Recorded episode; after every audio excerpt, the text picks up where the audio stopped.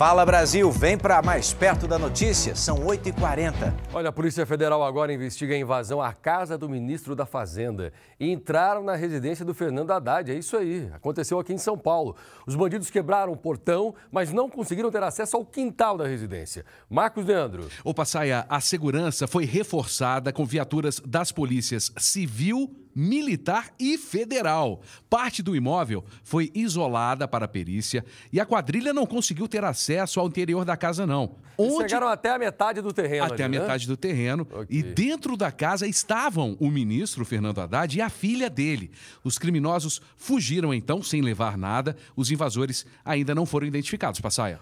Olha, um carro ele bate numa árvore, Indianápolis, zona sul aqui de São Paulo. Estamos no local, Indianópolis. Bruno Piscinato, craque da notícia, tem detalhes agora. Vamos lá, Brunão. Pois é, Passai, a imagem ainda é forte, continua aqui, né? O carro que derrubou essa árvore, a gente está aqui na rua, na, via local, né, da, do corredor norte-sul, onde aconteceu esse acidente. Então a polícia está por aqui, a gente vai ver as viaturas, a polícia militar está aqui, a polícia de trânsito também veio até aqui. Foi feito o teste do bafômetro, né, do etilômetro, Passaia, e adivinha, de acordo com os policiais, né, sai aquele papelzinho na hora, a gente acompanhou aqui todo procedimento, ele estava com o nível máximo permitido, né? Estava embriagado ao volante. O motorista, como eu disse, que foi todo é, bravo com a nossa equipe, não queria que a gente mostrasse o carro dele tombado, ele que bateu, arrancou essa árvore. É, por sorte não tinha ninguém passando aqui no local, mas agora ele vai ser conduzido à delegacia passar aí, de acordo com a lei seca. A gente vai mostrar essa imagem impressionante. De acordo com a lei seca, ele vai ter a CNH dele recolhida, perde o direito de dirigir por enquanto, vai responder um processo, pode pegar de seis meses a três anos de detenção e uma multa altíssima, mais de R$ 2.900, quase 3 mil reais por beber, né, e dirigir. A gente sabe que a combinação é perigosa e proibida. Tava bravo com a nossa equipe, agora vai ter que prestar contas com a justiça, vai ser encaminhado pela Polícia Militar até a delegacia, Passaia. Pois é, nervoso com você, né, Bruno? Mas eu acho que o delegado vai acalmá-lo. Ele não vai ficar nervosinho desse jeito lá na delegacia, não.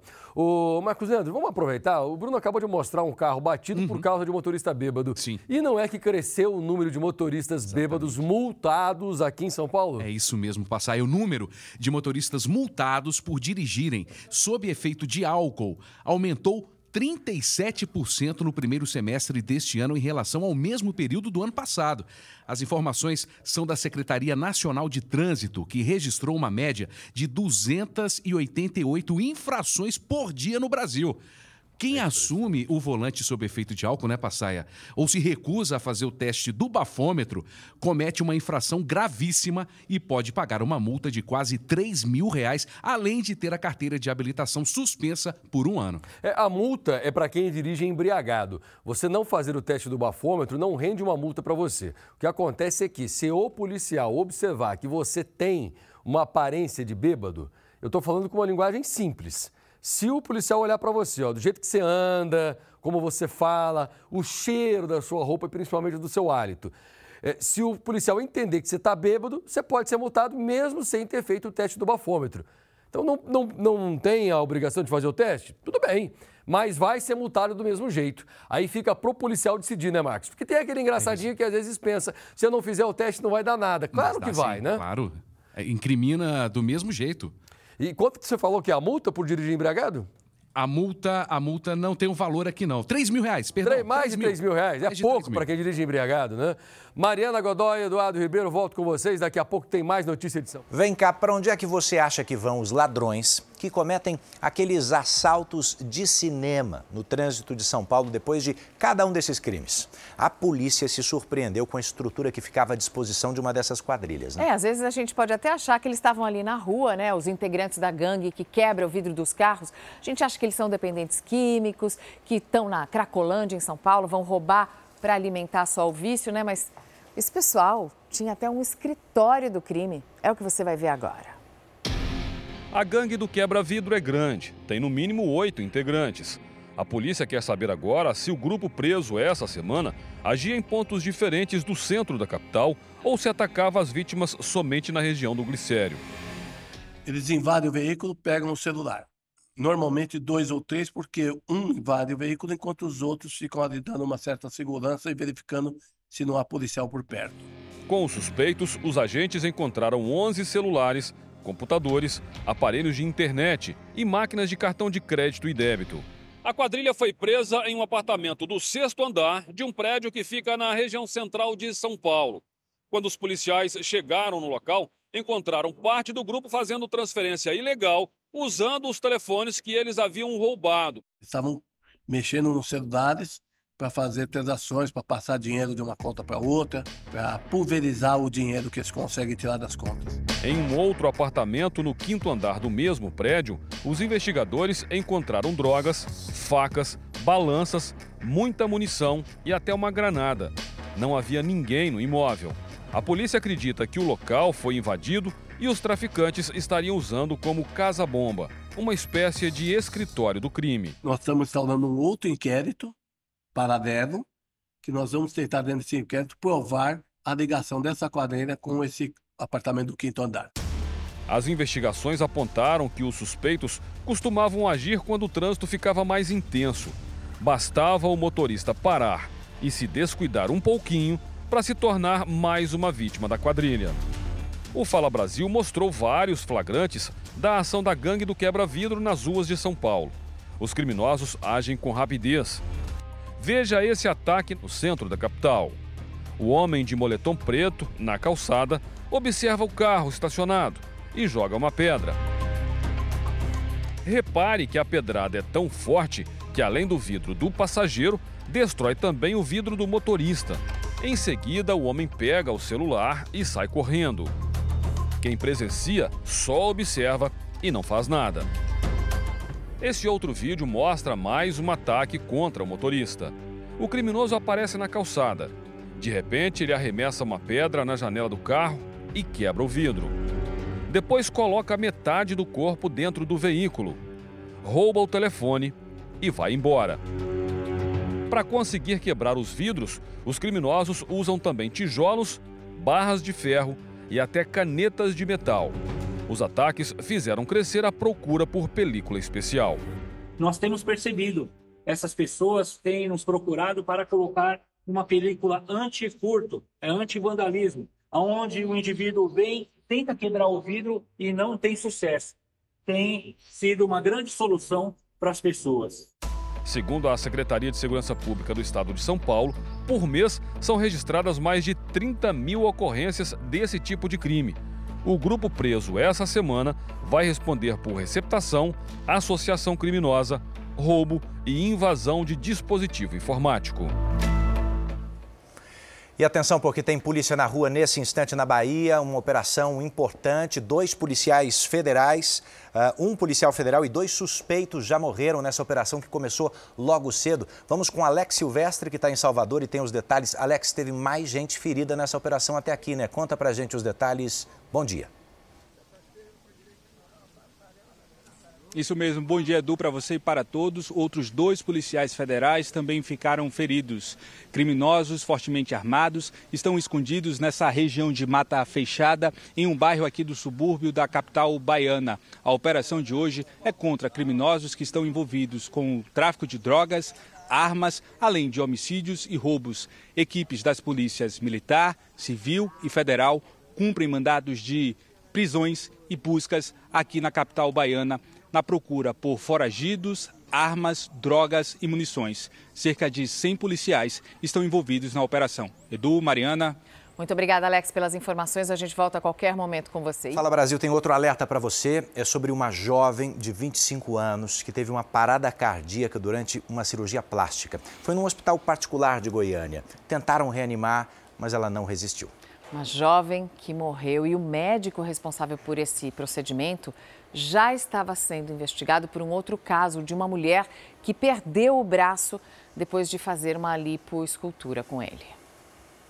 Diana Lloyd Oliveira Freire tinha 25 anos. Tinha acabado de se formar em direito e era filha única. De acordo com o prontuário assinado pelo médico responsável pela cirurgia, durante o fechamento dos orifícios provocados pelo procedimento, a jovem teve uma parada cardíaca. Foram três horas tentando a reanimação. A jovem iria fazer uma lipoaspiração nas costas e implante de silicone nos seios em um hospital de Goiânia. De acordo com a família de Dayana, a jovem não tinha problemas de saúde. Ela também havia feito todos os exames solicitados pelo cirurgião plástico e nenhum deles apresentou alteração. Tem uma menina saudável que nunca usou droga, faz esporte, não é menina sedentária que só fica em casa. A família de Dayana registrou um boletim de ocorrência, mas ainda não foi ouvida pela Polícia Civil. O médico responsável pelo procedimento tem especialização em cirurgia plástica e está com o registro ativo no Conselho de Medicina de Goiás. O mesmo médico já responde a outro processo na Justiça. Uma goiana que mora nos Estados Unidos perdeu o braço depois de complicações de uma lipoescultura realizada no mês de março. Amigos e parentes de Diana também cobram respostas. A gente tem que saber o que aconteceu realmente com ela. A gente quer saber o que aconteceu com ela. Qual foi a causa da morte dela? Porque uma pessoa que entrou saudável, rindo, achando que ia realizar um sonho e entregar ela para a gente dentro do caixão é muito triste. E é o mínimo que a família precisa ter uma resposta, né? A gente foi atrás do outro lado e é o seguinte: em nota, os advogados do médico disseram que, assim que a paciente apresentou a intercorrência, a parada cardíaca, foram adotados protocolos prescritos para o caso, mas não houve resposta. Já o hospital onde a jovem foi operada afirmou que está investigando todas as possíveis causas dessa morte. Sobre a outra paciente que a gente citou, que teve o braço amputado, a defesa do médico afirma que as complicações que levaram a esse desfecho não estão relacionadas com a cirurgia. O ex-presidente Jair Bolsonaro vai ter alta hoje. Beatriz Casadei nos conta. Bom dia, Beatriz. Como é que está a recuperação de Bolsonaro? Bom dia para você também, Mariana. Segundo os médicos, a recuperação é excelente. Bolsonaro já retomou a alimentação normal. Ele está bem, sem obstrução intestinal e com isso vai ter alta hoje às duas horas da tarde. Bolsonaro vai se hospedar no Palácio dos Bandeirantes, sede do governo paulista, a convite do governador Tarcísio de Freitas. O ex-presidente ficou internado no hospital aqui em São Paulo durante uma semana e passou por duas cirurgias. Uma para tratar de uma hérnia de ato e outra uma correção de desvio de septo. Mariana e Edu. Obrigada, Beatriz, pelas informações. A gente vai agora à Europa porque a polícia da Espanha está investigando três jogadores das divisões de base do Real Madrid.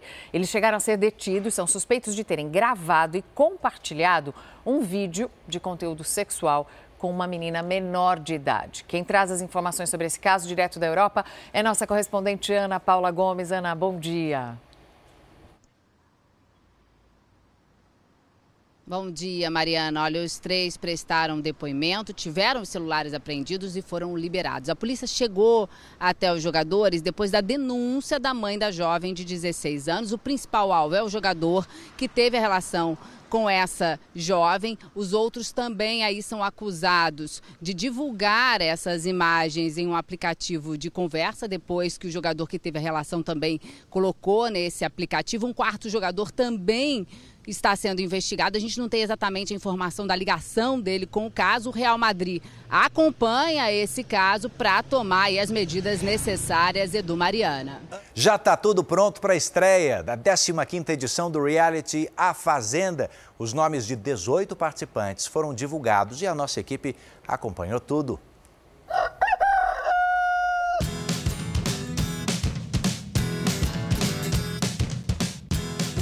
Nome revelado foi o do modelo empresário Yuri Meirelles, seguido por Sander Meca, ex-líder da banda Twister.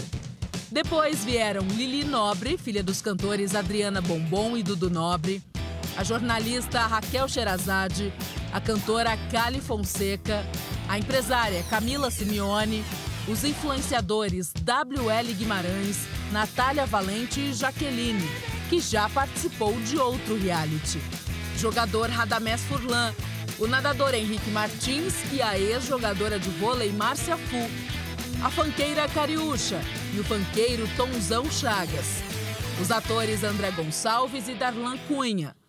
E completando a lista, Jenny Miranda, mãe da vice-campeã da última edição, Bia Miranda, e o ex-marido de Jojo Todinho, Lucas Souza.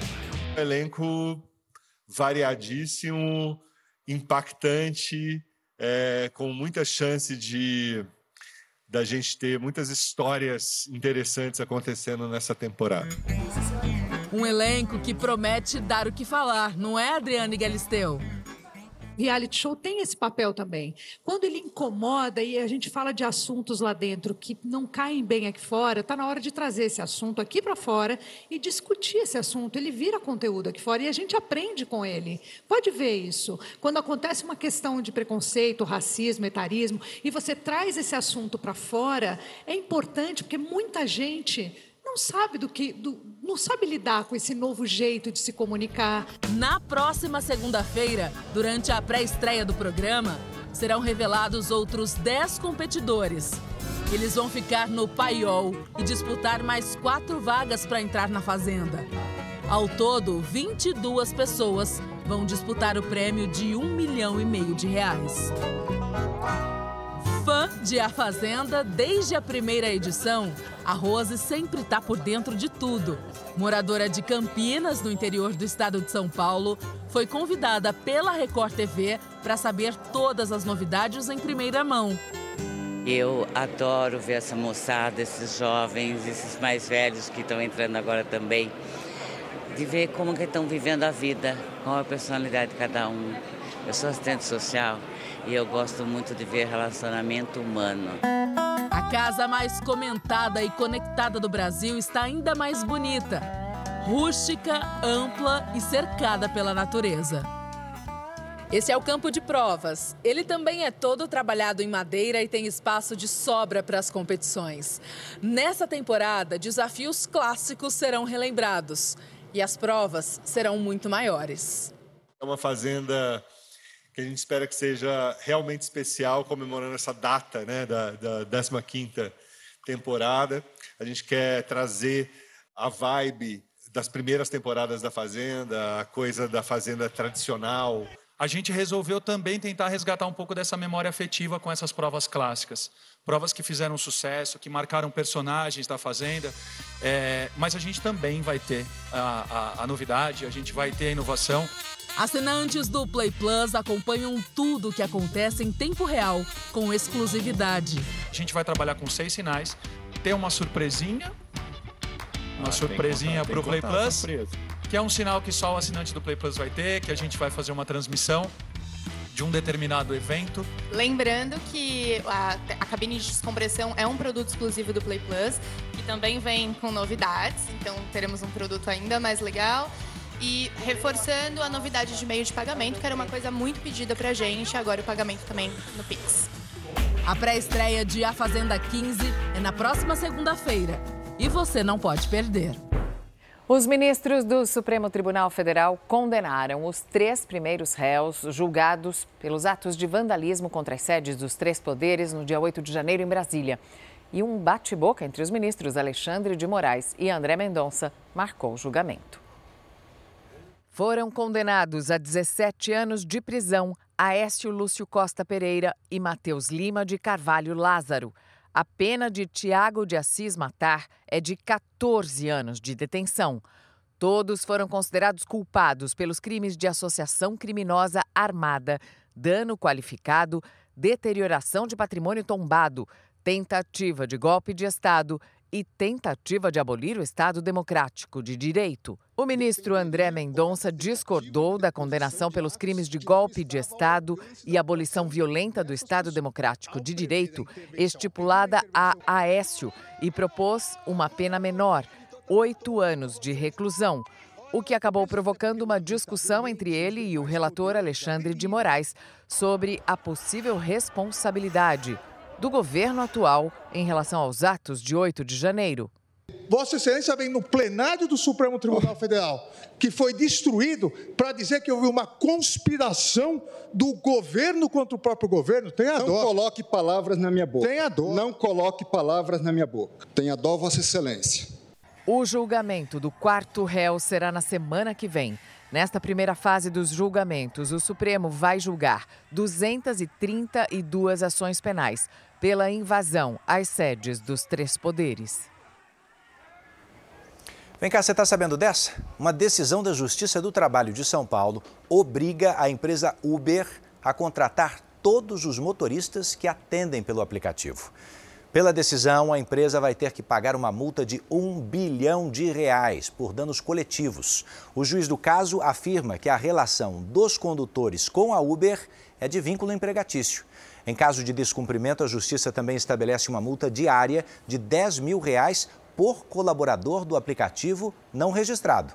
Mas há um prazo de seis meses para que a decisão entre em vigor, decisão em primeira instância. A Uber não comentou o mérito da sentença, mas disse que vai recorrer e que não vai atender a medida até que todos os recursos estejam esgotados. Um homem foi preso depois de confessar que tirou a vida da mulher. Mas essa é aquela história que o cara vai caindo em contradição, que você descobre um verdadeiro mentiroso, um cara que já tinha conversado inclusive com uma equipe aqui da Record TV, jurou inocência, pelo amor de Deus, estou sendo injustiçado. Sabe aquela conversa furada, com aquela cara de pau? É o homem que você vai conhecer agora.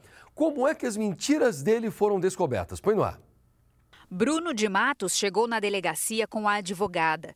Ele confessou ter matado a ex-mulher, a enfermeira Vanessa de Cássia, de 35 anos.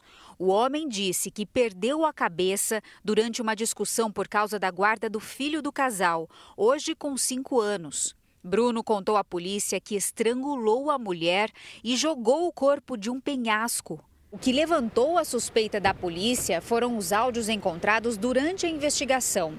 Ele ameaçava a mulher e, em muitos momentos, aparentava violência. Eu sei de muita coisa, eu tô sabendo de muita coisa, isso não vai ficar assim não, Vanessa. Qualquer coisa você tá querendo destruir, afastar meu moleque de mim. Isso não vai ficar assim não. Entendeu? Chega, mano. Eu nunca fiquei com você por amor. E outra, foi sempre só um lance só. Eu amo meu filho, entendeu? E eu quero ter direito de ver ele. Vanessa estava desaparecida e pouco mais de 24 horas depois, o corpo foi encontrado em Santo André, no ABC Paulista. Bruno foi quem levou a polícia até o local. Agora, assassino confesso, ele está preso.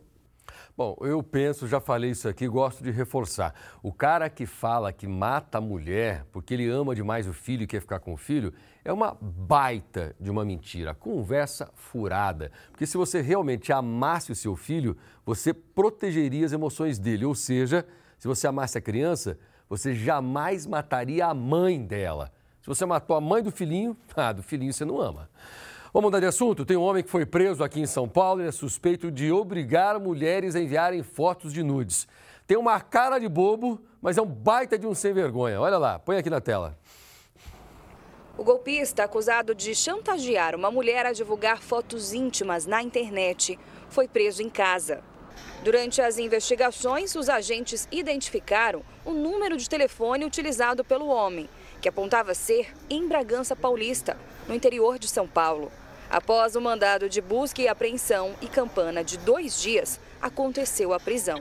Quando nós adentramos ao imóvel, conseguimos identificar nos equipamentos eletrônicos que o dono da linha era pai do autor dessas ações de ato libidinoso contra a vontade da vítima. Segundo o delegado, a vítima procurou a polícia e informou estar sendo ameaçada e obrigada a enviar fotos e vídeos sem roupas, conhecido popularmente como nudes. A polícia busca agora identificar outras três vítimas encontradas no celular para que prestem depoimento contra o homem. O preso deve responder por importunação sexual e crime de violação sexual agravado pela documentação das imagens. Esse tipo de crime tem sido bastante comum, especialmente nos dias atuais, em que há um grande número de usuários nas redes sociais. Os golpistas realizam a chantagem e a vítima é obrigada a pagar o resgate ou fazer mais material pornográfico. Fica refém para não ter suas imagens divulgadas na rede e até enviada para parentes e amigos. Na casa do homem foi localizado o celular usado pelo golpista e um computador com diversos conteúdos audiovisuais que foram encaminhados para a perícia. Olha, minha cara de bobão, mas um baita de um espertalhão criminoso mereceu cadeia. Que bom que teve mulher com coragem de denunciar. Volto com a Mariana, com o Eduardo. Amanhã estou aqui às 5 da manhã. Tchau, minha gente. A gente fica por aqui. Boa sexta-feira para você. Você fica agora com Hoje em Dia. Olha, um beijo enorme para vocês. Muito obrigado pela companhia até agora. Obrigado. Uma abençoada sexta-feira, um final de semana maravilhoso e até segunda, se Deus quiser. Beijos.